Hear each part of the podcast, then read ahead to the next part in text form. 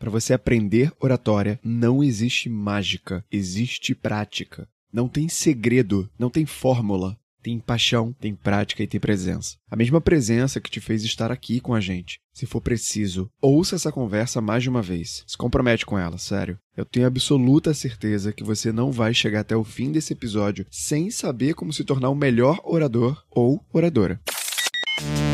Quais habilidades são indispensáveis para você ser um profissional de sucesso, ter uma presença digital influente e estar à frente de um time com propósito?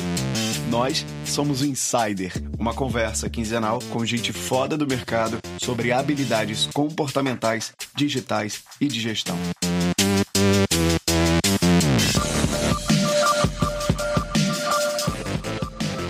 Está começando mais o Insider, o seu encontro quinzenal com as habilidades que são indispensáveis para você ter sucesso na sua carreira. Eu sou o Nélio Xavier, um dos três hosts desse podcast, e aqui comigo hoje o time completo para o nosso último episódio da primeira parte da temporada. Ele, o homem que fala e ensina a linguagem digital para as pessoas. Edu Costa, bora para mais um, Edu. Vamos que vamos, tamo aí. É isso, cara. E do outro lado aqui da minha tela, porque a gente tá gravando remotamente, obviamente, o empreendedor que mais vende camisas sobre a cultura suburbana carioca, Fabrício Oliveira. Bem-vindo, fera. Valeu, né, Leão? Tamo junto. Vamos que vamos. Vamos lá, vamos lá. Hoje a conversa é sobre oratória, finalmente, a habilidade que faz os olhos desse host brilhar. e você tem medo de falar em público? Já, já vi essa pergunta quando eu falei oratória? Ou então você tá querendo saber como fazer uma apresentação de impacto? E ainda nessa era de lives de trabalho remoto, quais as melhores técnicas para você se expor em vídeos? Sim, ouvinte, nesse episódio vai ter tudo isso, vai ter mais do que isso, porque para compor essa mesa do fechamento da parte 1 da temporada com oratória, temos aqui o cara que é uma máquina de ensinar oratória. Ele é fonoaudiólogo, professor oratória, doutorando em Mindfulness da PUC, um pesquisador nato. Ele é mais incisivo do que a lâmina de um samurai em sala de aula. Tiago Rosa, seja muito bem-vindo ao Insider. Eu que agradeço, Nélio, pelo convite. Vamos que vamos. Vamos lá, vamos lá, cara. E do outro lado aqui, ela, a loira mais imponente dos palcos cariocas. Ela também é fono de informação, especialista em psicologia positiva, empresária, a fundadora do Clube da Fala, já vive o ensino da oratória há mais de 10 anos. Esse podcast tem a honra de receber Laila Weintraub. Muito bem-vinda, Laila. Obrigada, querido, pela oportunidade. É um prazer imenso estar aqui. Beleza, beleza. O time está apresentado, os cinco da mesa, e um aviso para você antes da gente entrar na pauta. Você que está chegando hoje aqui no podcast, está ouvindo esse podcast pela primeira vez. A gente tem um episódio número zero. Tá no início do feed aqui da segunda temporada, e nesse episódio a gente conta um pouquinho da história do Insider, 10 minutinhos, por que que ele nasceu, o que que a gente está fazendo nessa segunda temporada. Você vai descobrir sobre o que que a gente vai falar o ano inteiro de 2020. Então, para você não ficar perdido, vai lá no episódio zero, dá o play, ouve ele rapidinho, porque você vai ter um contexto muito melhor para ouvir cada episódio, até porque uma habilidade junta na outra. A gente falou sobre escuta ativa na habilidade passada, que puxou o tema de oratória desse episódio, e o próximo já é uma segunda parte, são as habilidades digitais. Então vai lá, ouve o episódio zero, vale muito a pena, e vale lembrar também que se você tiver com pressa, a gente agora tá todo mundo em casa, né? Então imagino que se você for ouvir o podcast, você vai ouvir ele com calma, mas se você estiver no trânsito, já acabou a quarentena, você consegue ouvir esse episódio em velocidade acelerada. Lá no Spotify, no Apple Podcast, você consegue acelerar para 1,2 até 1,5. E se você ouve em velocidade acelerada, você mata o episódio mais rápido, se você tiver com pressa. Aqui na descrição do episódio tem o tempo total, se você ouvir em velocidade acelerada. Tudo bem? E esse episódio sobre oratória tem o oferecimento de Clube da Fala. Se você quer falar bem, procure o clube. Vai ter o link do clube aqui na descrição. Vocês vão entender um pouco melhor sobre o clube já já. Bora para a pauta de hoje.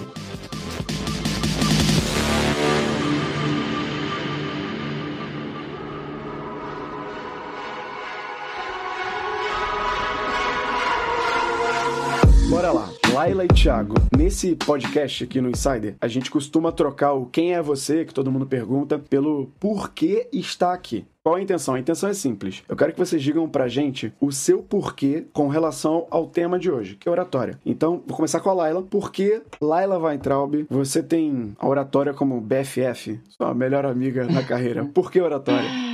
Uh, quando eu falo de oratória, para mim, pessoalmente, eu vejo a oratória como uma superação. Porque, por incrível que pareça, eu tinha pânico de me expor em público. Eu fugia na escola, fazia o trabalho inteiro, dava para um outro apresentar, era tímida, ficava num cantinho da sala, não conversava com ninguém, tinha uma amiga só. E eu sempre admirei pessoas que falavam bem, inclusive meu pai, que foi um dos pioneiros da fonoaudiologia e oratória no Brasil. E eu ficava analisando, observando, falando, gente, como é que pode a pessoa subir ali num palco e falar de maneira tão eloquente, segura, como se estivesse conversando? Não, acho que eu nunca vou conseguir isso. Então, depois que eu comecei a praticar e, e a enxergar que com técnicas e práticas a gente consegue desenvolver essa habilidade, ela virou minha melhor amiga. Eu, inclusive, há 20 anos comecei a trabalhar com meu pai e há 13 anos fundei o Clube da Fala porque eu comecei a estudar outras ciências, fazer cursos na área de neurociência, programação neurolinguística, formação DISC. E aí eu quis desenvolver uma metodologia, uma metodologia mais amarrada, mais única, que a gente pudesse trabalhar a oratória moderna, que a gente chama de oratória moderna. Não somente para falar em público, mas qualquer tipo de exposição. Eu posso me expor numa comunicação interpessoal, numa entrevista, numa ordem, num telefonema, como a gente está fazendo agora, a gente está se expondo. Numa videoconferência, então a gente usa oratória para todas as situações. E eu amo, assim, essa visibilidade que a oratória traz. Agora, então, com as videoconferências, com a pandemia, eu nunca imaginei. Eu vou dar uma palestra para 250 pessoas semana que vem. Eu estou dando palestras quase que diariamente para 50, 100, 100 pessoas. E isso é uma, assim, é, possibilidades infinitas você pode atingir o mundo inteiro. E olha que maravilha, eu tô cada vez mais empolgada, eufórica, alegre. O Rio de Janeiro ficou pequeno, né, pro clube.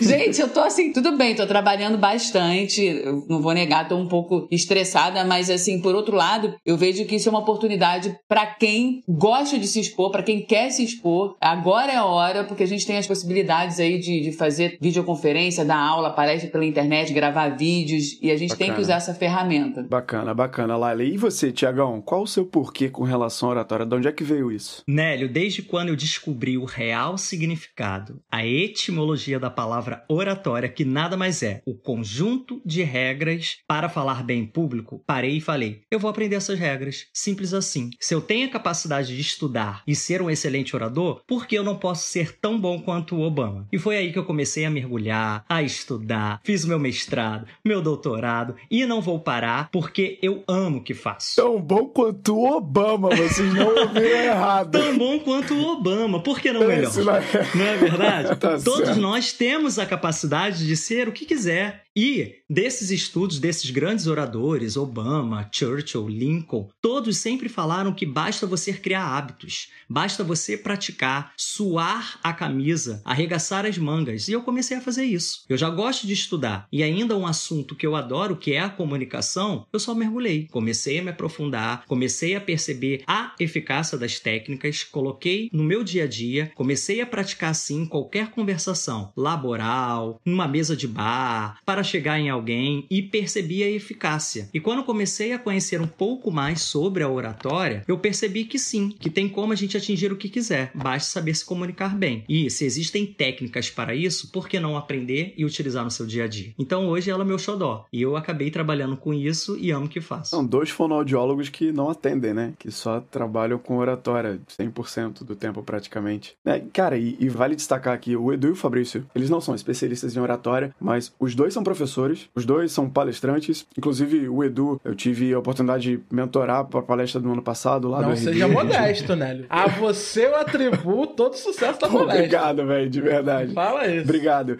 Mas foi até uma das primeiras pessoas que tive a oportunidade de treinar quando eu estava começando a me propor como profissional de comunicação. Entrevistei o Edu lá atrás também. Fabrício, pô, Fabrício me dá aula, né? Ele deu palestra no TED, né, cara? Mas assim, dá aula também, tem um jeito dele de falar. E o bacana é ver o seguinte: eu trabalho com oratória há pouco tempo. As pessoas que me ouvem aqui sabem que eu trabalho com oratória, mas o pouco tempo que eu trabalho, e aí vale. Quero dizer o meu porquê, porque faz todo sentido, porque é o episódio que eu mais me identifico com a habilidade, porque eu nunca dei oportunidade para viver oratória de fato. Eu não sou fono, diferente de vocês e não sou formado em comunicação, pelo contrário, sou formado em turismo, mas eu sempre neguei a porta da comunicação na minha vida. Sempre adorei estar no palco, sempre adorei apresentar trabalho, chamava a responsa para mim na faculdade, fazia discurso para empresa júnior, sempre fiz isso. Fazia cursinho paralelo, fiz curso de oratória no Senac, fiz um curso ali, mas nunca falei, ah, vou fazer isso de fato, de forma profissional. E quando eu tomei essa decisão, ou em 2018. Eu já tinha feito o curso de locução. Acho que foi eu, quando eu consegui canalizar, cara. Falei, caramba, olha só, agora eu tenho um DRT, aquele registro, né? Tipo que o ator tem. DRT de, no meu DRT tá escrito radialista, animador e locutor. Eu fiquei, caramba, que coisa melhor pra me descrever. Animador, olha que maravilha. Pra vocês terem uma ideia, eu tirei uma xerox pequenininha do meu DRT, eu carrego na minha carteira, de tanto orgulho de eu ter isso. E eu falei, cara, olha que legal. Eu fiz o curso técnico, não foi de formação, mas tudo aquilo que as pessoas falavam, pô, cara, você tem uma voz legal, ou então você é super comunicativo, aquele tipo de elogio que as pessoas mais influentes, que depois eu fui descobrir, têm, foram me dando uma força aqui, uma força ali. Em 2018 eu resolvi me testar. E os testes eram dar palestra ali, dar uma aula ali, é, dar treinamento pra minha galera do MBA, é, mentorar amigo meu, trabalhei de graça, fiz coisa de graça, até o ponto de conseguir estabelecer melhor a minha marca, Nélio Xavier, enquanto profissional de oratória, dar mais palestra, e aí ser convidado para dar palestra, convidado para dar aula, e até em dezembro do ano passado que eu conheci a Laila, e aí rolou o match entre Nélio e Clube da Fala, e eu consegui integrar o time do Clube da Fala, que é a melhor escola de oratória do Rio de Janeiro, diga-se de passagem, não porque eu estou lá. Não, do Brasil, né? Do, olha aí, a dona tá aqui no é do Brasil, quiçá do mundo. E aí eu tive esse match, tô vivendo oratória e podcast hoje 24 horas por dia, e aproveitar que a gente já se apresentou e que eu falei também da experiência do Edu e do Fabrício, a gente sempre tem aquele, aquele estigma, aquele papo. Muita gente apresenta, a gente fala isso o tempo todo. Ah, tem os medos. Tem medo de morrer, o medo de inseto, mas o medo de falar em público supera todos eles. E esse medo, ele vem de algum lugar. E esse medo, ele pode ser controlado. Então vou jogar para vocês, a princípio. Se Edu e Fabrício tiver alguma pergunta sobre isso, engancha também. Mas como faz para controlar esse medo e de onde esse medo vem? A partir do momento que seu organismo se depara com algo que ele se sente em perigo, ele vai produzir adrenalina. Então, uma vez a adrenalina correndo na sua corrente sanguínea, você vai querer fugir daquela situação. E a gente pode realmente controlar essa ansiedade e a produção dessa adrenalina. E dentre várias e várias técnicas que a gente pode ficar fazendo um podcast só sobre isso, a que realmente acaba fazendo com que você tenha menos essa produção de adrenalina que vai acarretar os sintomas do medo. Que sintomas? Tremor taquicardia, sudorese, é você trabalhar a sua respiração. O grande problema é que quando a gente pede para a pessoa se acalmar, o que, que a gente sempre fala para a pessoa? Respira fundo, respira fundo. E aí que está o grande problema. Quando a gente pede para o indivíduo inspirar, ele vai ficar ativando o seu sistema nervoso simpático, que acelera o seu organismo. Então, esses sintomas do medo eles vão ser o que? Mais intensificados. O que é necessário fazer é expirar, soltar o ar. Que quando eu solto o ar, eu ativo o que? O parasimpático, que relaxa totalmente o seu organismo. Então, o processo correto é inspirar curto, em torno de uns 3, 4 segundos, e expirar, soltar o ar por mais tempo, uns 7 a 8 segundos. Aí sim a gente começa. Tenho certeza que a galera que está ouvindo agora está fazendo exatamente isso.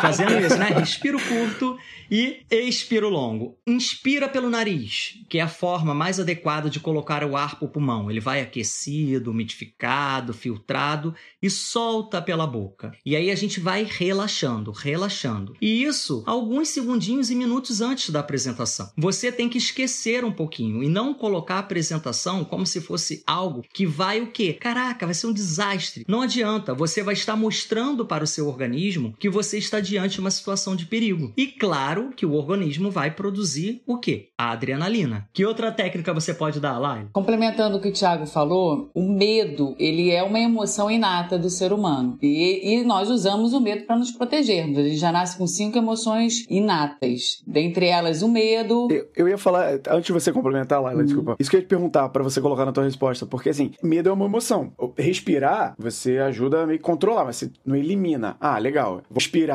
ok, vai me ajudar, mas vou eliminar o medo. Porque tem gente que tem muito mais pavor do que outras, né? Então, acho que vale. Você pode continuar aí, manda a resposta aí também. Então, a gente já nasce com essas cinco emoções básicas: o medo, a raiva, o nojo, alegria e tristeza. Uma positiva e quatro negativas por uma questão de sobrevivência da espécie. E quando, e o Thiago falou bem, quando a gente sente medo, o que, que a gente tem vontade de fazer? Tem três alternativas. Ou a gente foge, ou a gente se bloqueia, ou você tem que enfrentar. Em situações de exposição em público, não tem como fugir. E se bloquear também faz, você vai fazer feio, né? Então o que, que você tem que fazer? Enfrentar. Medo é normal. Eu sinto, o Thiago sente, os alunos perguntam: vocês não sentem nada? Nenhum grau de ansiedade quando vocês estão numa situação nova? Ele sempre pergunta, é, sempre pergunta. Não é possível. Eu também ficava com aquela dúvida quando eu tinha muito medo. É claro que as técnicas ajudam, o conhecimento e a prática muito mais. Como o Thiago diz, a gente tem aí a teoria das 10 mil horas, tem um livro chamado Outliers. Não sei se você já escutou falar, que, que é necessário pelo menos 10 mil horas. Malcolm Gladwell. Isso, isso Malcolm Gladwell. É necessário 10 mil horas de prática para você se tornar excelente em alguma coisa. E, e falar em público não é algo que a gente trabalha durante a nossa infância e adolescência, infelizmente. Eu sou a favor dos professores já assim no maternal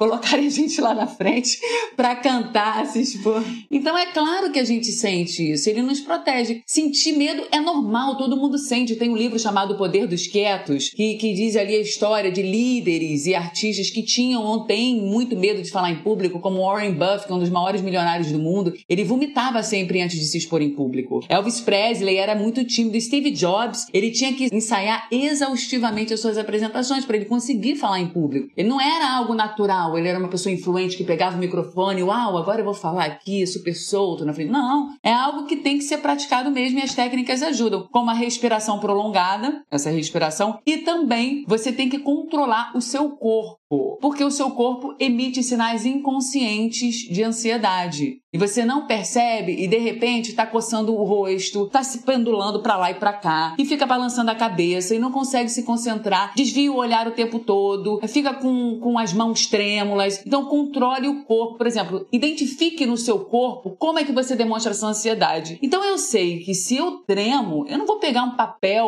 logo no início de uma apresentação, por exemplo. Vai aparecer, o que, que eu devo fazer? Eu posso gesticular gesticular de forma firme, me movimentar um pouco mais para essa adrenalina ser metabolizado o mais rápido possível pelo organismo. Eu preciso disfarçar, fazer com que ela seja metabolizada e aí sim eu consigo me concentrar e seguir adiante. Passo inicial, sim. né? O Nelly, existe graus e graus de nervosismo. Tem gente que tem um tal da glossofobia. É o pavor de falar em público. Sim, sim. Que a pessoa bloqueia mesmo, dá o branco, vomita, sai correndo, ela não consegue se expor. Nesses casos, às vezes é necessário você fazer uma série de técnicas. A gente pode utilizar, por exemplo, exercícios aeróbicos. Porque quando a gente faz algum exercício aeróbico, o que, que a gente produz? Quando a gente faz academia, o que, que a gente produz? A gente soa. Endorfina. Não é endorfina? Ah, endorfina. Não é verdade? Endorfina é hormônio do quê? Do, prazer. prazer. Isso aí, do prazer, da alegria. Então, se eu sei que eu sou essa pessoa que tem esse pavor, e eu sei que eu vou apresentar daqui a uma horinha ou a duas horinhas em um grande evento, e o hotel onde eu tô é próximo a esse evento, eu posso fazer um aeróbico. Vou numa esteira, numa bicicleta, que aí você vai ter endorfina, e essa endorfina fica no seu organismo em torno de duas, três horas, e você vai produzir menos adrenalina. Uma outra forma, leva roteiro. Eu sempre falo, quem disse que não pode levar roteiro? Quem disse que você não pode ler às vezes? Fausto Silva. Tá na TV há quantos anos?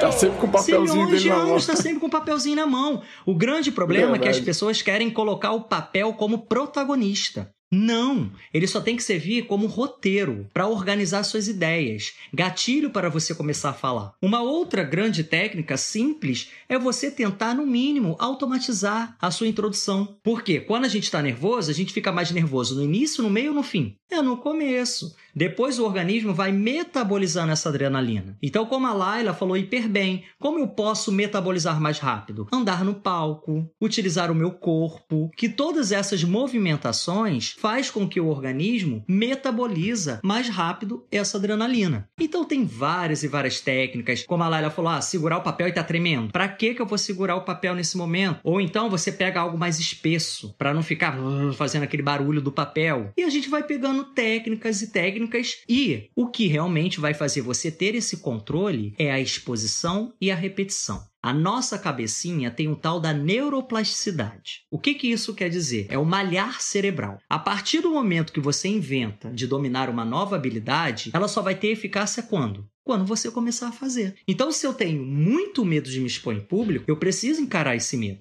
Que aí o seu organismo, o seu cérebro vai receber essas informações e vai ver que não é tão novo assim e que não tem um porquê ter esse tamanho. Sim, total. E foi legal tu ter falado de sobre os níveis de medo, até a glossofobia e tal, porque o pessoal sempre pergunta, né? Ah, você não tem mais medo porque você dá aula de oratória, então porque você já é palestrante? Não, sempre tem aquele nervosismo, sempre tem adrenalina correndo pelo corpo, só que a gente aprendeu a controlar melhor os reflexos. A gente sabe o que, que tem que fazer para minimizar o efeito da adrenalina chegando no coração, chegando na, na, cognição aqui do cérebro. Então, eu quero fazer até, eu quero jogar pro Edu na plateia do TED do Fabrício. Eu sei que lá no, na plateia do Edu, lá no RD, que é o maior evento de marketing na América Latina, tinha para mais de mil pessoas lá, né, cara? Tu teve medo, Edu? Ou tu já tinha, não tem medo? Você é tipo o... Cara, lá na RD, se eu não me engano, era 3 mil pessoas, eu acho, onde eu, a plenária que eu tava. E aí, o que, que você e... fez? Você tremeu na base também? E vou falar, cara, eu, eu fico ouvindo vocês falando, assim, eu, eu dou graças a Deus, eu sou um cara abençoado, porque eu não tenho medo de palco, cara. Que bom. Eu nunca tive medo de palco.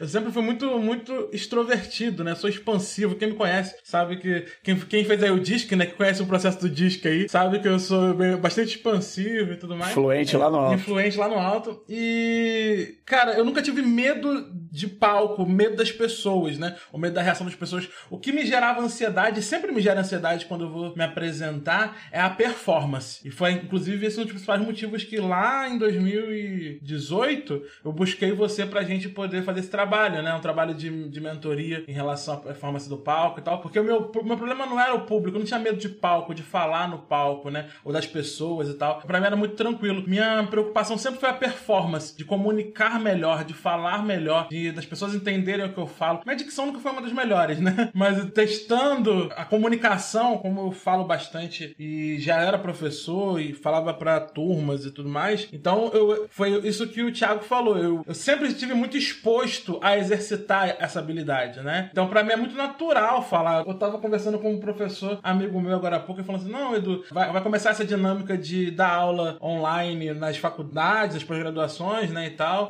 É meio cansativo, mas sei que você vai dar conta. Eu falei, meu irmão, pode me dar um teleton online que eu apresento de boa. Eu posso passar 24 horas falando tranquilamente. Então, Fabrício, só para aproveitar aqui o gancho que eu fiz com o Edu pra palestra lá do RD, quando tu foi fazer teu TED, tu tremeu na base, cara? Entrega o jogo aí. Não, cara, eu fiquei um pouco nervoso, mas a gente treinou muito para fazer o TED, né? TED você fica sabendo com seis meses de antecedência. Então, assim, já tem bastante tempo. E você começa a trabalhar com a curadoria a tua fala em dois meses, né? Então não tem muito que você ter medo, assim. E, assim, eu sei melhor falei contigo outras vezes, né? Eu, eu sinto que fiz várias participações em palestras e, e tudo mais antes do TEDx para aquele momento, né? Parece que eu, eu treinei para aquele momento que era o momento para mim o mais importante, né? E aí, até fazendo uma contribuição que até que tava, assim, ouvindo vocês falarem, eu não sou de longe especialista em oratória, nem... Mas eu sou convidado para fazer palestra, né? Então vou lá, vou lá, falo, contribuo, né? E comparar comparando, cara, com a minha primeira palestra lá, 2011, né? Foi a primeira vez que fui convidado para falar em público. Foi desastrosa, cara. Eu acho que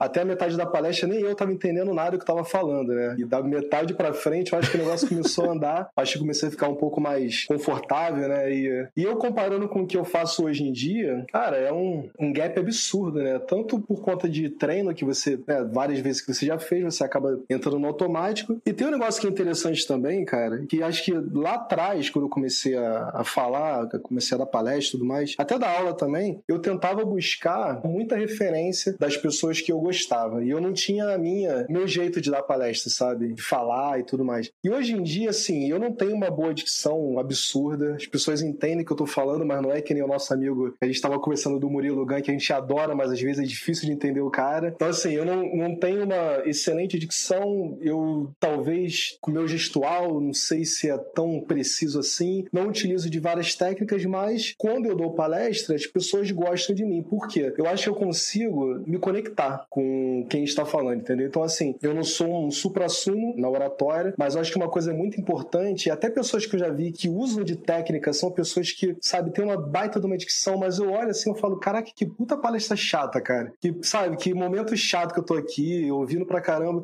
Eu acho que não sei se é o meu jeito que já é mais informal, quando as pessoas me contratam para que eu esteja ali, elas esperam isso. Então eu já tenho esse jeito que eu venho construindo durante os anos né, de, de trabalho e eu me sinto à vontade e eu acabo conseguindo me conectar. Eu acho que pode não ser algo perfeito, mas o ponto básico assim, eu acho que eu consigo entregar, que é essa conexão da plateia, né, que eu acabo falando e o que eu quero falar, do jeito que eu quero falar, eu acabo entregando a, a comunicação, né, acabo entregando a mensagem. Cara, só para fazer um, um, gancho assim com a tua fala, lógico, o apelo emocional, já vi teu TED duas vezes, inclusive. Vou até mandar, ter um grupo de professores lá do clube, eu mando um TED todo dia. Amanhã eu vou mandar o TED do, do Fabrício pra galera ver. Realmente, o apelo emocional, quando você fala, é muito grande. Até porque você contou tua história e realmente, quando você usa de apelo emocional, você cria uma conexão muito grande com as pessoas. A gente tem as técnicas de storytelling para construir história e você falou, todo mundo que faz um TED sabe muito antes e tem um treinamento, tem um acompanhamento para que tenha um bom desempenho, porque não é palestrante que vai pro palco do TED. Tem palestrante sim, mas tem muita gente que às vezes nunca fez palestra na vida, né, cara? E que vai ali para contar uma história ou então disseminar uma ideia que não tem nem noção disso. Mas já que você falou dessa conexão como ponto forte, só complementando o que você falou, tem muita gente que acha que o TED.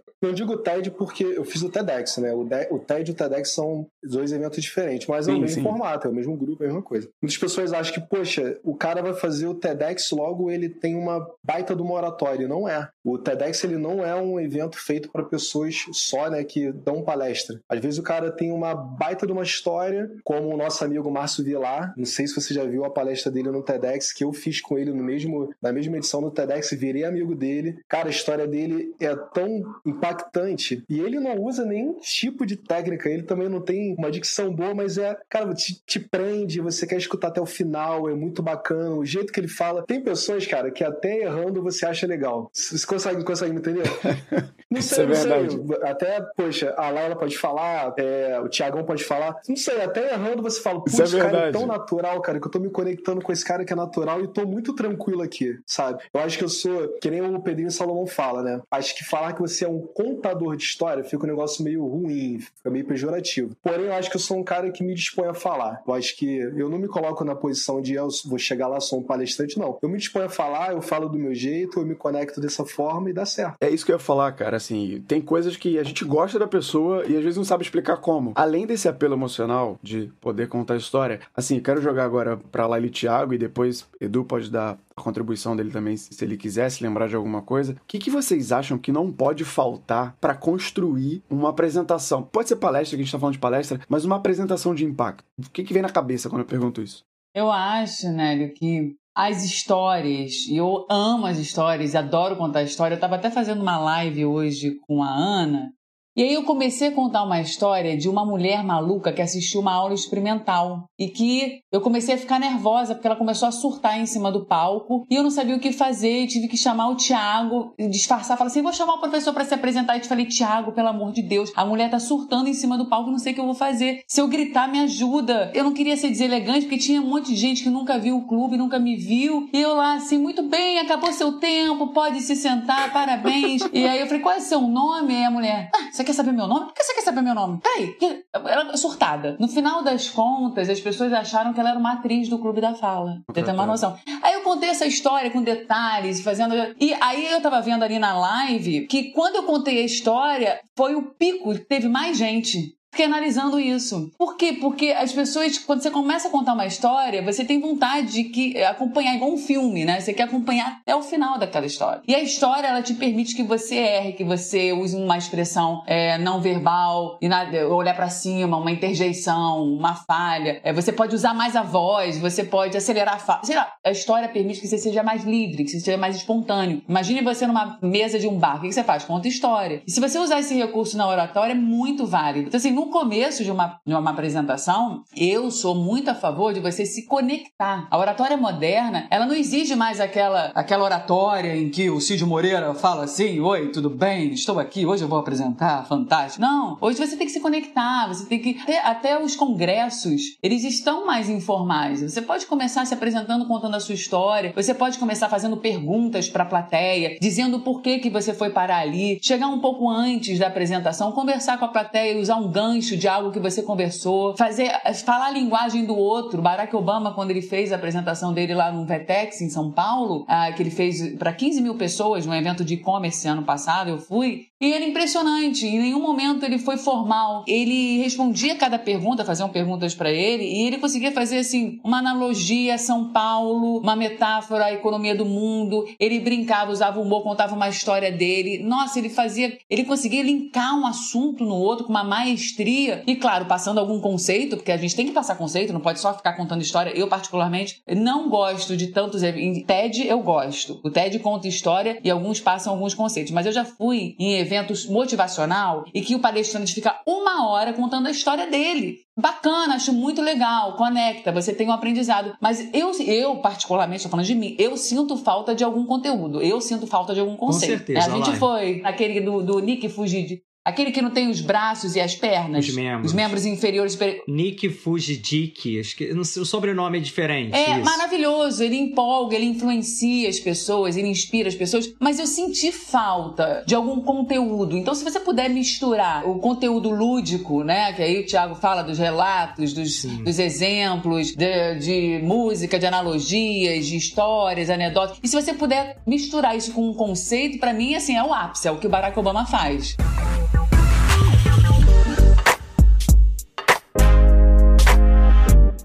Isso daí, Laila. Eu queria complementar o Fabrício, que foi ótimo que ele falou, que ele levantou três pontos que são de suma importância para qualquer bom comunicador. Um deles é a naturalidade, o outro é construir a empatia, e um terceiro, que para mim é o principal recurso para perder medo e falar bem em público, que é o treino. O grande problema é que a pessoa ela quer dar um show, mas ela quer dar um show sem treinar, sem entender o que, que vai falar, vai lá, pego de surpresa, aí vem, vem sim vários ruídos e várias falhas e o bloqueio. Realmente, para eu ser bom em algo, eu preciso, no mínimo, roteirizar, entender bem um conteúdo, aprofundar, que aí sim eu vou ter o quê? Palavras para dizer o tempo inteiro. Cícero já dizia: se eu domino como ninguém o conteúdo, palavras brotarão. Então também concordo com a Laila. A questão do contar histórias, isso daí é muito interessante, porque eu sempre vou pegando muitas teorias e tem a teoria da comunicação de Aristóteles, que para você ser conectivo e persuasivo, você precisa ter autoridade no assunto, que seria o seu ethos, você tem que ter o seu logos, que é o apelo racional. O que é o apelo racional? Os argumentos sólidos, os fatos, os dados, as estatísticas.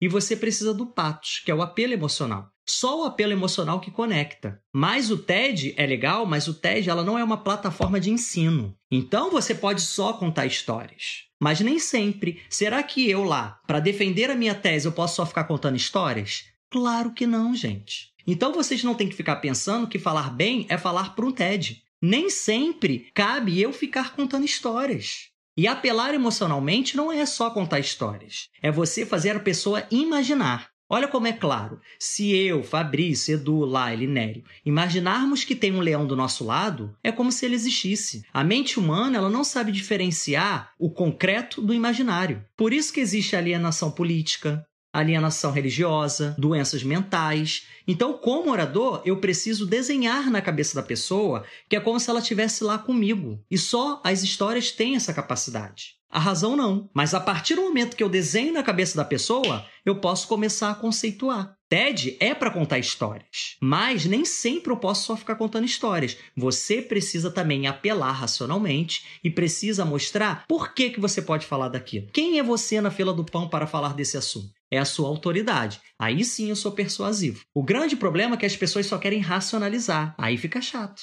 Aí fica maçante. A pessoa não se conecta, você perde a empatia. A empatia se faz através de outros recursos a interação, a dialogia, o relatar, o contar histórias. O grande problema é que o orador pensa que só ele é o protagonista daquele momento. E não. Não é porque você está falando que a plateia não é tão protagonista quanto você. E no começo, para essa adrenalina ficar mais metabolizada, como o Thiago falou, se você conseguir se conectar, em vez de se apresentar, olá, meu nome é Laila, eu sou fonoaudióloga, professora de oratória, eu estudei isso, isso, isso, sou formada, não sei o que lá em Harvard. Ninguém quer saber quem você é. No começo, no começo, né? As pessoas querem saber como que você pode ajudá-las. Então se preocupe em gerar curiosidade, fazer perguntas, contar a sua história e dentro da sua história você põe a sua formação, fica muito mais leve e assim depois você consegue seguir com a sua apresentação. Eu, por exemplo, faço isso. Isso aí, dentro da história você pode gerar sua autoridade, você pode gerar uhum. conceitos. A gente sempre fala isso, que é até uma dica do Carmine Galo, que ele fala que os números precisam ser impactantes. Desenhe esses números, torne ele conectivo para a pessoa se interessar. E eu sempre dou aquele exemplo, né, Nelly? O que eu falo, que o psiquiatra foi falar sobre psicopatia. Então ele chegou e falou que a cada mil pessoas, uma é psicopata. Ok, todo mundo entendeu. De mil pessoas, uma ali vai ter algum problema mental. Tudo bem, mas isso impacta? Não. Então, para ele impactar, o que, que ele fez? Ele chegou e falou assim: ó, a cada mil pessoas, uma é psicopata. Hoje, nesse auditório, tem 15 mil pessoas aqui dentro fez um pequeno silêncio, ou seja, temos 15 psicopatas nesse recinto. E aí todo mundo, opa, deixa eu ouvir, porque eu posso ser esse psicopata, pode ser a pessoa que está do meu lado. Então a gente precisa o quê? Gerar essa conexão, e essa conexão, ela só é feita quando a gente interage, quando a gente conta algum relato, quando a gente traz alguma analogia, e a pessoa imagina aquela situação e vai se interessar muito mais. E quando eu acabo utilizando de perguntas, que é a principal ferramenta interativa, gera curiosidade. E todo ser humano é muito curioso. A partir do momento que você fez o indivíduo pensar, ele vai te acompanhar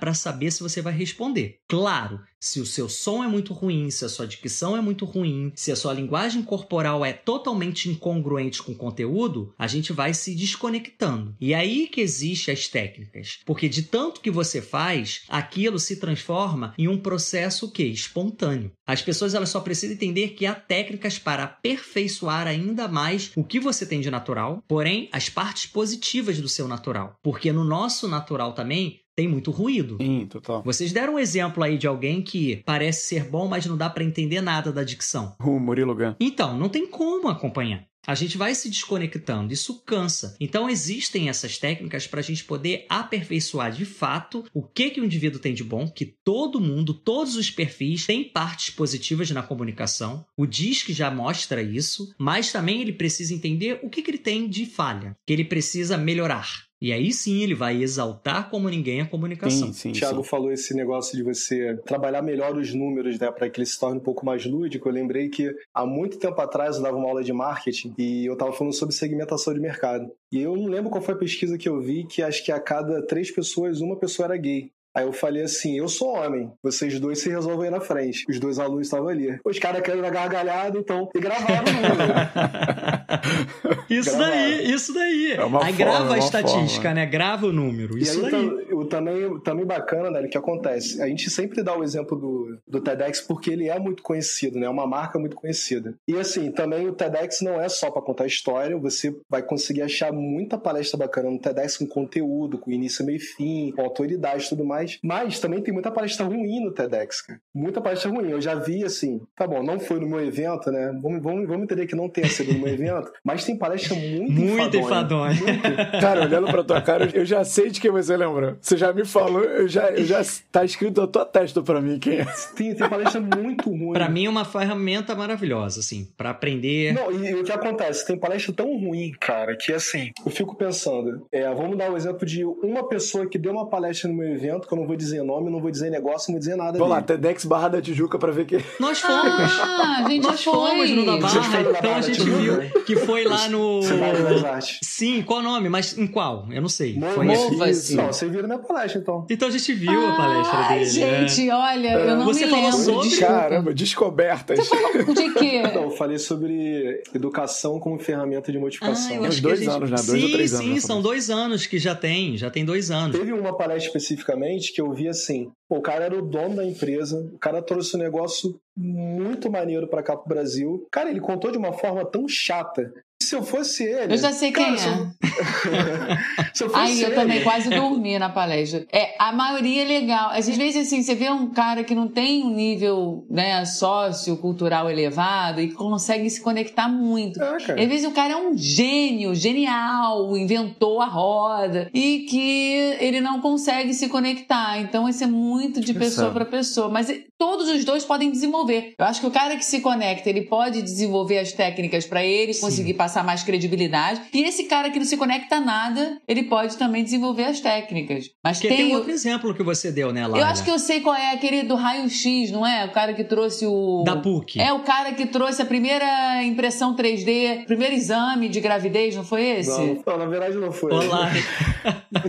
tá vindo, tá vindo o nome. Falou não vai falar mal da PUC, não. Não, o cara era ótimo, só que ele era um pesquisador, Sim. um cara mais racional e que não se conectou tanto. Ele maravilhoso o trabalho dele, perfeito. Só que estilo TED, o TED, ele, ele exige que você faça uma conexão, inspire as pessoas. E eu não senti isso na palestra dele, mas assim, o cara é super profissional. Então, é... Mas o que a gente está discutindo aqui é bem isso, que tanto ser muito racional não conecta, e a gente também foi em apresentações motivacionais que era um saco. Que a gente ficava assim, gente, o cara não vai passar nada não? Ele vai ficar aí pedindo para bater palma, pular. Cadê o conteúdo? Então a gente não pode ficar só em um tipo realmente de apelo. A gente tem que racionalizar e a gente tem que tocar no coração. O Carmen Galo ele já falava, para ter uma apresentação brilhante, ela tem que ser memorável, ela tem que ser original e emocionante.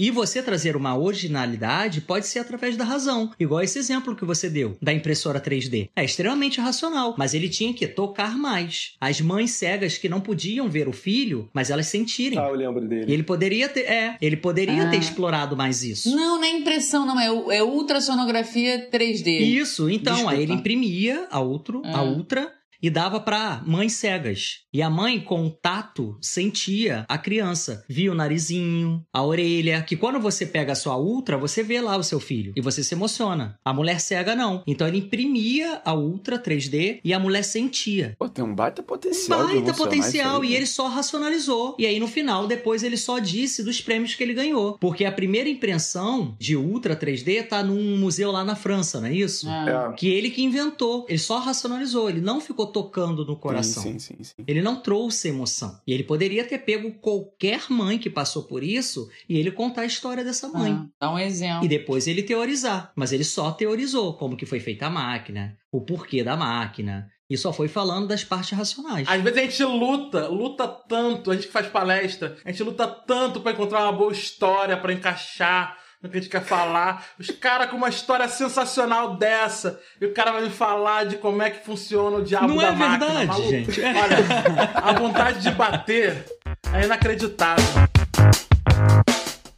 O Edu falou sobre conseguir encontrar uma história. Teve um cara, o cara trouxe esse formato de bicicleta que você aluga a bicicletinha e você. Não tinha isso. Não tinha isso no Brasil. Ele que trouxe essa porra pra cá, pra, pro Brasil, e ele implantou. Fez uma parceria com a Bike Itaú, vamos lá, né? Eu já que falou a porra do nome do cara, eu não vou falar o nome dele, mas. É, ainda não tá pingando. A Itaú não tá pingando no Insider, não, mas. Quem é, sabe, quem vocês, sabe. Vocês ficaram me empurrando pra falar também, agora tive que falar. O cara inventou essa essa parada da Bike Itaú.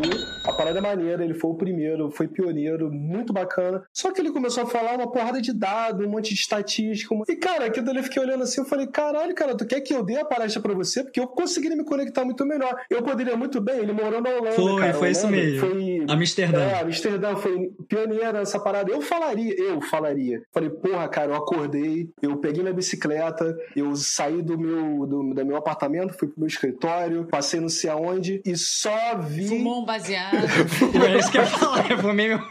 De bicicleta. Pô, quando eu voltei pra cá, eu não tinha esse. Sabe, sei lá, eu tentaria Sim. ver uma maneira de associar, colocar, né? cara, o, o, a pessoa que tá vendo numa posição dele, como se ele estivesse ali. Não, foi chato pra cacete. Sei lá, cara. Ah, deixa, já falei pra caralho desse daí também, não vou falar mais. Ficou tá ensinando bom. a mexer no aplicativo.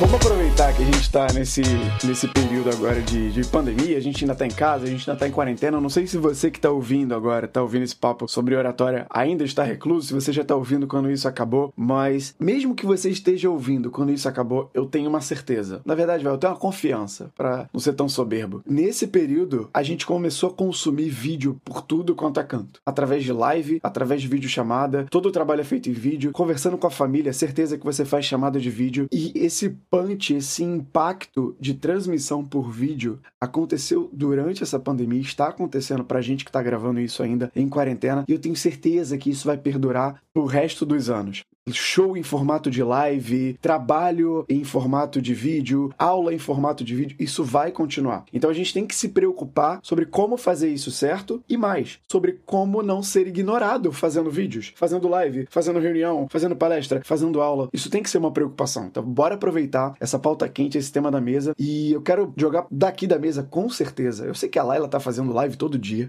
mas Laila, lamento informar, mas você não aparece mais do que o Edu em redes sociais.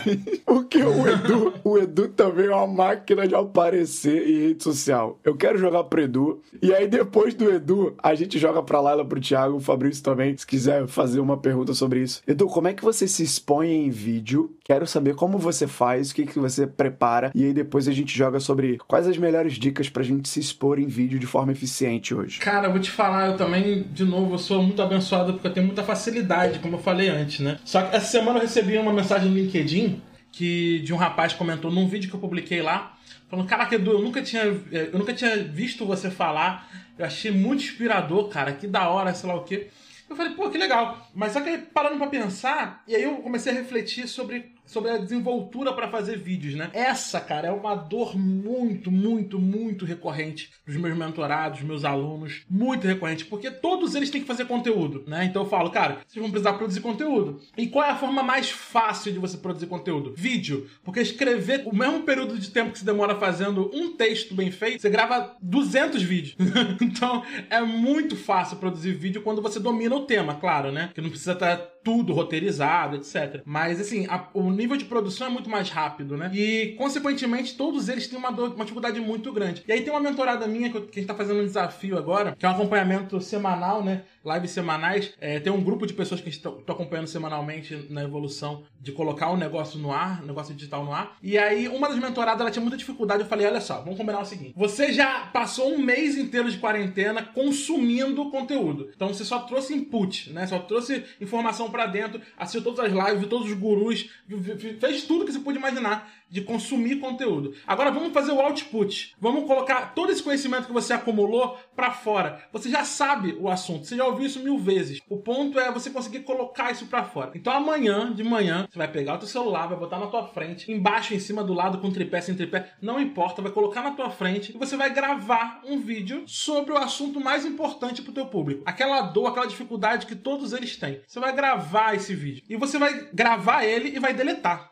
Você vai gravar o vídeo e vai deletar logo em seguida e vai gravar um outro melhor. Porque o primeiro nunca dá certo. O primeiro nunca fica bom, né? Porque você tá nervoso, você tá ansioso, tá preocupado em decorar o discurso, etc. Então o primeiro não vai sair bom. Deleta e grava o segundo. Mas grava e coloca no ar. Porque quando você colocar no ar, você quebra a primeira barreira, que é o medo de se expor. O mesmo medo que a galera tem no palco de se expor, né? É o mesmo medo do online também. Ela não quer se expor, ela tem sente que vai falar mal, vai falar errado, as pessoas vão ver né? Então é o mesmo medo, aquele medo do palco que a gente tá, falou, falou até agora, é a mesma coisa, né? Então, se você rompe essa primeira barreira, né? Como o Thiago falou aí muito bem, quanto mais você se expõe, mais você exerce esse músculo, essa neuroplasticidade, né? Para que você consiga adquirir a habilidade de comunicar melhor. E além disso, do ponto de vista de marketing, que é minha área, né? O que eu falo sempre é o seguinte: cada oportunidade que você tiver de você falar é uma oportunidade para duas coisas. Três coisas, na verdade. Primeiro, para você melhorar a tua oratória. Segundo, para você exercitar a tua mensagem, porque ela tem que estar tá na ponta da tua língua, o que você faz, teu propósito, que público você atinge, como você resolve o problema do teu público. Quanto mais você fala isso, mais na ponta da língua tá. Eu tenho certeza que se eu perguntar agora pro Fabrício qual o propósito da Fowler, ele vai falar em uma linha. Porque ele, falou isso tanto tempo, durante tanto tempo, ao longo de tantos anos, que ele, putz, pra ele é muito fácil, né? E é isso. Quanto mais você exercita, melhor. E o terceiro ponto é que quanto mais você exercita isso, quanto mais você fala, mais você aparece. E quanto mais você aparece, mais oportunidade você cria. Né? Então é bom por esses, todos os motivos, né? Tanto do ponto de vista da oratória quanto do ponto de vista do marketing. Acho que já deixou a bola quicando aí pra lá e pro Thiago. Eu só ouvi as palavrinhas chaves aqui, ó. Roteiro, aparecer e, tá... e Laila e Thiago aqui só.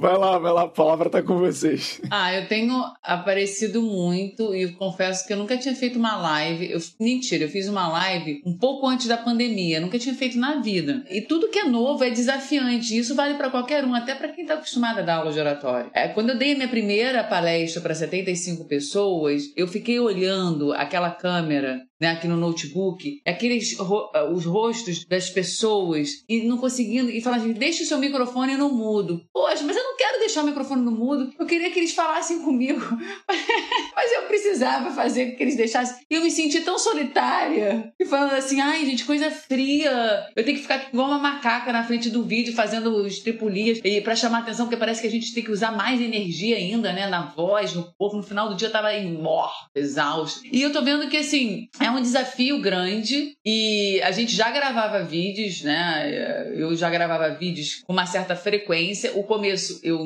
como é, o Edu falou, é, você tem que ter quebrar essa primeira barreira. Primeira vez que eu gravei um story no, no, no Instagram do Clube da Fala, eu fiquei extremamente nervosa, meu coração acelerou. Eu falei assim: que, que é isso que tá acontecendo comigo? Eu falo pra um monte de gente, não tem problema nenhum. Por que, que eu tô nervosa, gente? Eu fiquei igual um robô na frente querendo acertar. Aí hoje eu já começo a falar com um pouquinho mais de naturalidade, espontaneidade. Se eu erro, já não me importo tanto. Quer dizer, fácil a gente ensinar para os alunos, né? Difícil a gente fazer.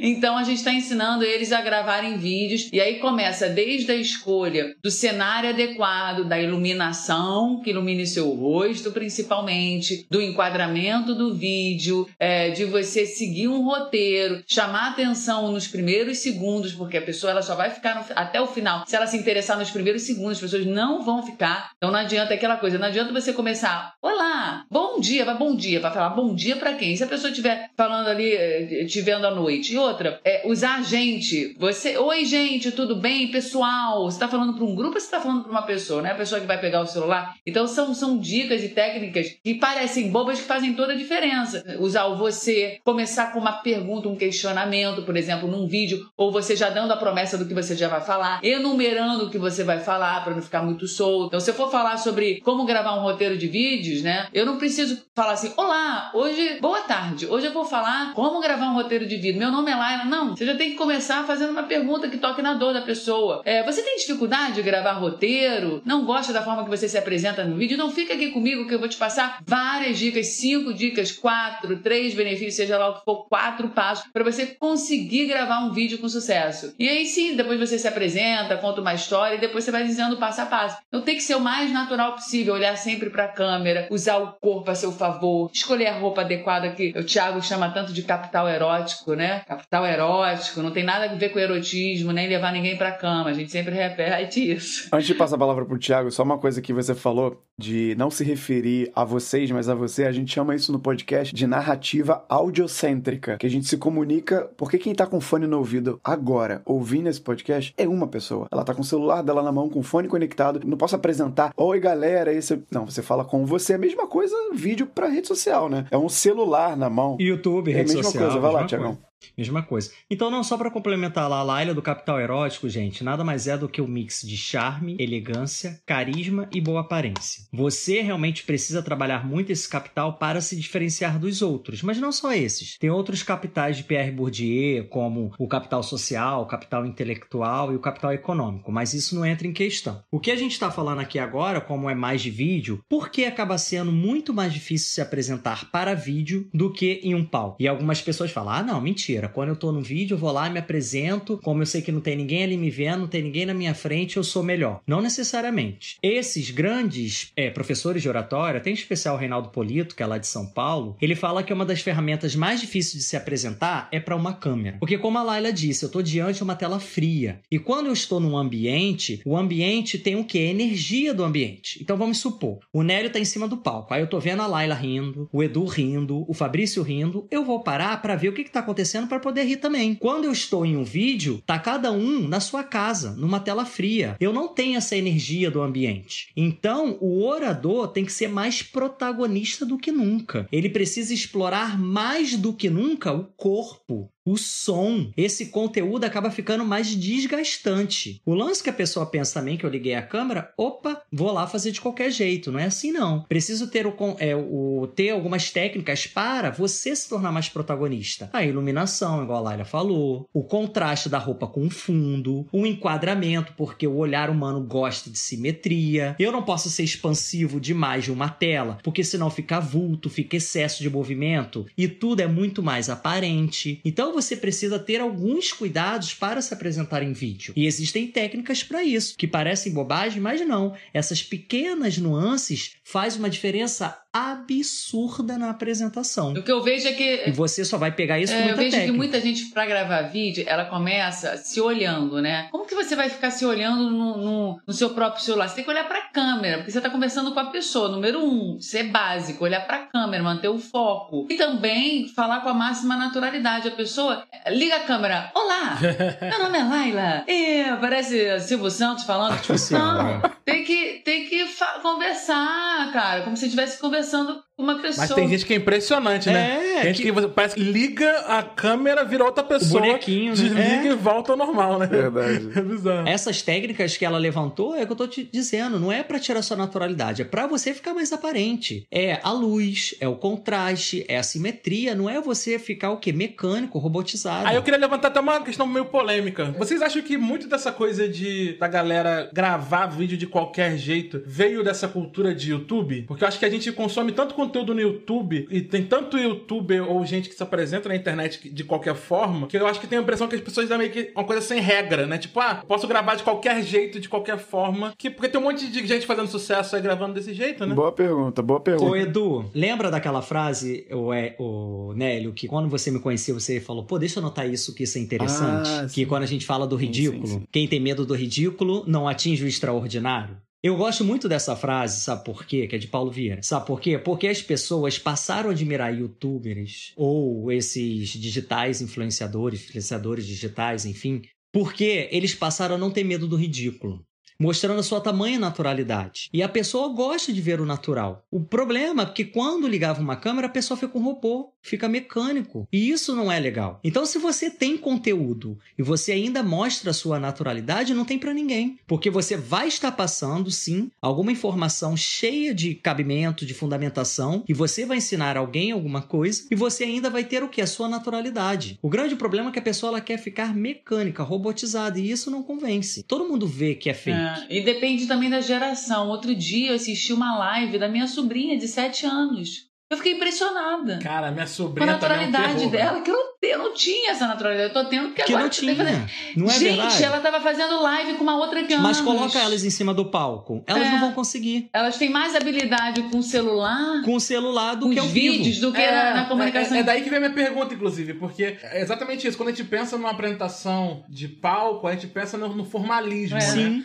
Aquela coisa de você subir no palco, a plateia em silêncio, observando você, aquela estrutura de apresentação. Então tem toda uma estrutura muito mais formal do que no digital, onde meio que se, se criou essa cultura de, de fazer do it yourself, né? Faça de qualquer, de forma, qualquer forma, faça você mesmo, etc. O que por um lado é ótimo, porque dá autenticidade Sim. e liberta muitas pessoas de mostrar conteúdo que elas já Antes tinham. mal feito do que não Exatamente. feito. Mas é que por outro lado também meio que naturaliza uma cultura do amadorismo, né? Que é uma coisa perigosa, especialmente para Que é o que a gente tá vivendo mesmo, raso, É. né? Essas fake news, tudo muito Acho que raso. só pra congregar o que vocês estão falando, minha opinião, é muito recente. O Tomás Brier, que é o especialista em escutativa que tava no episódio anterior, a última pergunta que a gente fez pra ele, o Edu vai lembrar, era, cara, por que, que a atenção hoje tá tão rasa? Por que, que é tão difícil reter a atenção de alguém? Por que, que é tão difícil as pessoas escutarem a gente? E teve uma coisa na resposta dele, congrega tudo isso que a gente tá falando. É tudo muito novo, é tudo muito recente. Sabe, quando a Laila, talvez, quando a Laila tenha começado o clube há 13 anos atrás, né, Laila? Cara, não tinha Instagram, LinkedIn, WhatsApp, transmissão por vídeo, youtubers, não tinha nada disso. Ao contrário da escrita, da oratória, que já é mais antigo, de apresentações, de palestras. Isso é muito novo. Então acredito sim que o, o impacto dessa galera de youtuber que começou a bombar, o Thiago explicou muito bem a questão do ridículo, do digital influencers, isso tem um impacto muito maior e talvez a gente absorva melhor a nossa geração. Pessoal aqui da geração Y, da geração X, talvez alguns millennials. Agora, quem já é mais velho, talvez tenha uma dificuldade ainda maior. E não só por manusear dispositivo, por usar um software novo, por abrir um programa novo. Gente, criança hoje em dia, acho que a gente aprende com criança com relação a isso. Não tenho dúvida. Eu também tenho sobrinho, tenho 28 anos, mas já tenho um monte de sobrinho que mexe muito melhor em aplicativo do que eu. As, as sobrinhas da minha namorada aqui em casa já tinham TikTok. E aí, para fechar aqui essa parte, o Mark Zuckerberg, que é o criador do Facebook. Gente, vocês querem saber o que é tendência? O que vai acontecer de novo na comunicação do mundo? Olhem para a geração que está antes de você. Olhem para os mais novos. O que, eles estão consumindo? O que, que eles estão fazendo? Como eles estão fazendo? Porque é isso que a gente vai fazer daqui a pouco. O Instagram começou algum tempo atrás como aplicativo de foto para adolescente. Era só adolescente que usava, era só criança que usava. O TikTok hoje em dia é o que o Instagram era pra gente. Só tem criança no TikTok. Não tem ninguém produzindo conteúdo no TikTok. Mas é a nova forma de se comunicar por vídeo, porque o TikTok é completamente diferente do Instagram e do Facebook. É outra dinâmica. Você já sabe mexer no TikTok? Eu já tô lá, já produzi conteúdo, mas tô aprendendo. Tô longe de saber mexer. Mas, mas por que, que eu tô querendo fazer esse gancho? Porque o próximo episódio é o primeiro das habilidades habilidades digitais aqui no Insider. Que aí o Edu com certeza agora tá, graças a Deus. Chegou a minha hora de brilhar. Chegou a minha hora. Chegou a hora dele. Chegou a hora dele. É o primeiro. Isso aí, a gente tá Edu. tá encerrando esse episódio com é, habilidades comportamentais, o nosso sétimo, né, de habilidades comportamentais. E o próximo é o primeiro de habilidades digitais. Mas vocês estão vendo que tudo conversa? Que tudo que você tá aprendendo aqui hoje, que você aprendeu nessa conversa de oratória, é aplicável numa realidade digital.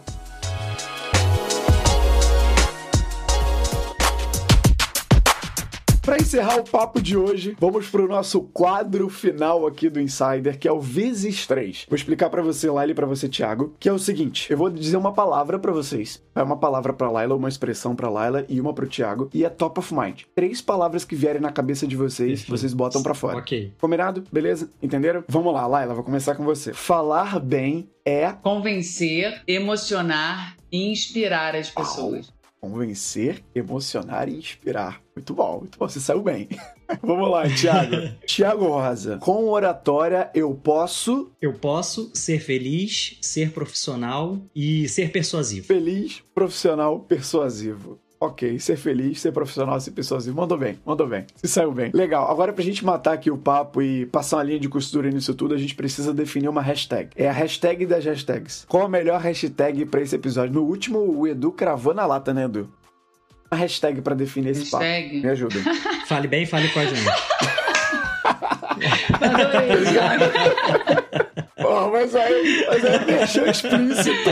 Tá, oh, hashtag. explícito. Hashtag é. Vamos pensar, vamos pensar. Ah, eu acho que essas três palavras que eu falei aí, quais foram? É bom que você nem lembra. Ela nem lembra, você tá vendo a boa memória dela, né? Vamos lá. Falar bem, convencer Emocionar e inspirar. Fale para que eu te veja. Fala que eu te escuto. Fale Pô, que eu te escuto. mas eu acho que hashtag fala que eu te escuto tem a ver. Porque falar da oratória é escutar porque a gente tá num podcast. Então, você que tá ouvindo até agora, coloca a hashtag fala que eu te escuto quando você quiser compartilhar esse episódio no Instagram, no LinkedIn, quiser marcar a gente. Hashtag fala que eu te escuto, episódio sobre oratória, nossa última habilidade. E eu quero muito agradecer vocês, agradecer Laila, agradecer o Thiago por cederem um tempo. Agora são 10 e meia da noite, a hora que a gente tá terminando a gravação desse podcast. A gente teve um dia cheio, todo mundo aqui tá exausto, tá cansado. Então, obrigado pelo tempo de vocês, pelo conteúdo que vocês entregaram, Laila, Thiago, independente da gente já se conhecer, da gente ter uma amizade. Edu, Fabrício também, que estão comigo aqui até agora. Sétimo episódio da segunda temporada, episódio 167 do Insider. Muito obrigado, de verdade. E para você que tá ouvindo, se você aprendeu alguma coisa nesse episódio, se você acha que vai tirar alguma dica de oratória, seja para gravar vídeo, para construir uma próxima apresentação sua para faculdade ou para o trabalho, ou então para perder o medo de falar em público de fato, sim, eu tenho um convite para você e vai estar o link aqui na descrição. Quem já me segue, já me conhece, sabe que eu dou aula no Clube da Fala, que eu tô trabalhando em parceria com o Clube da Fala. Laila e Thiago, Laila é a dona do Clube da Fala, Thiago também é professor do Clube da Fala. Estamos os três aqui para fazer um convite para você. O Clube da Fala tem cursos de oratória agora nesse momento de quarentena, todos transitaram para o digital e sim dá para aprender oratória através de vídeo, através do digital. A gente gente está fazendo aula ao vivo, tem cursos muito completos que não abrangem só parte de fonoaudiologia, de voz, de fala.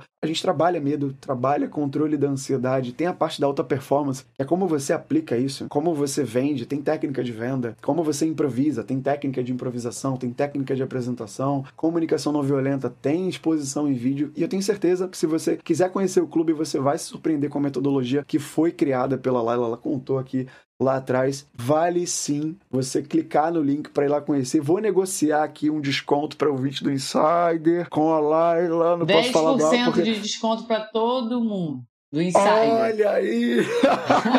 Vamos usar um cupom, ó. Insider mais Clube da Fala.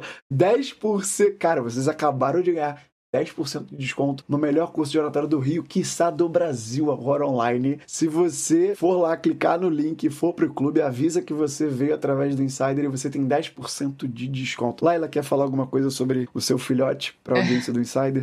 Eu quero agradecer, agradecer o carinho, né, de Thiago, que é o professor querido de todos. Todo mundo tem as tiaguetes que adoram o Thiago, ele sabe disso.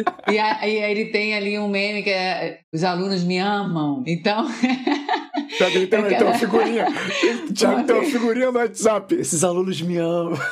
Então eu quero agradecer, quero agradecer o carinho, o convite. A gente tem que se ajudar, disseminar conhecimento, pensar positivo sempre. Daqui a pouco a gente está se abraçando de novo. E muito obrigada, um beijo no coração de, de vocês. E até a próxima. Quero fazer mais um. Legal, fica aqui a extensão do convite. Olha só, gente, agora que você já passou por todas as soft skills, aprendeu nesses sete primeiros episódios da temporada do Insider como usar essas habilidades para construir o seu ser de fato, o seu comportamento comportamento de uma pessoa de sucesso que você quer ser, que você pode ser. No próximo episódio, no episódio 168, a gente vai iniciar a segunda parte da temporada. A gente vai começar a construir a sua presença digital influente com as digital skills, as habilidades digitais. E a primeira habilidade digital a ser trazida aqui no Insider é posicionamento no ambiente digital. E eu já vou dizer até o nome dos convidados porque eles já estão confirmados para você jogar na busca e querer ouvir ainda mais. Rafael Lassance e Ed Souza estarão aqui com a gente. E você que ouviu até agora, muito obrigado pela sua audiência. Se você gostou muito desse conteúdo de verdade, envie esse podcast para alguém. Manda pelo WhatsApp ou pelo Instagram ou pelo LinkedIn para uma pessoa, porque quando você faz isso, você dá uma força gigante pro nosso trabalho. De verdade. Se cada um enviar para uma pessoa, já vai ser incrível, tudo bem? E se você quiser acompanhar um pouquinho mais, conhecer os hosts, conhecer o Edu, conhecer o Fabrício, me conhecer melhor, conhecer a Laila, conhecer o Thiago, o link do perfil perfil deles vai estar tá aqui na descrição. É só você clicar que você vai direto para os canais digitais de todo mundo. Todo mundo aqui é super acessível. Se você quiser conversar, tirar dúvida com a Laila, com o Thiago, inclusive, eles vão responder vocês. Vale muito a pena. Segue o Insider no Instagram, no LinkedIn. A gente tem também o canal lá no Telegram para você soltar sua voz, contar sua história, mandar pergunta,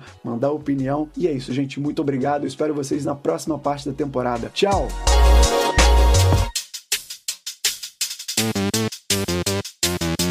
É hora dos créditos do programa de hoje. O Insider tem edição de som do Tiago Augusto, aperta o REC Produtora, arte de capa pelo designer Bruno Melo, produção e roteiro, Nélio Xavier, e a apresentação do podcast por Nélio Xavier, Fabrício Oliveira e Edu Costa. Esse é o time do Insider.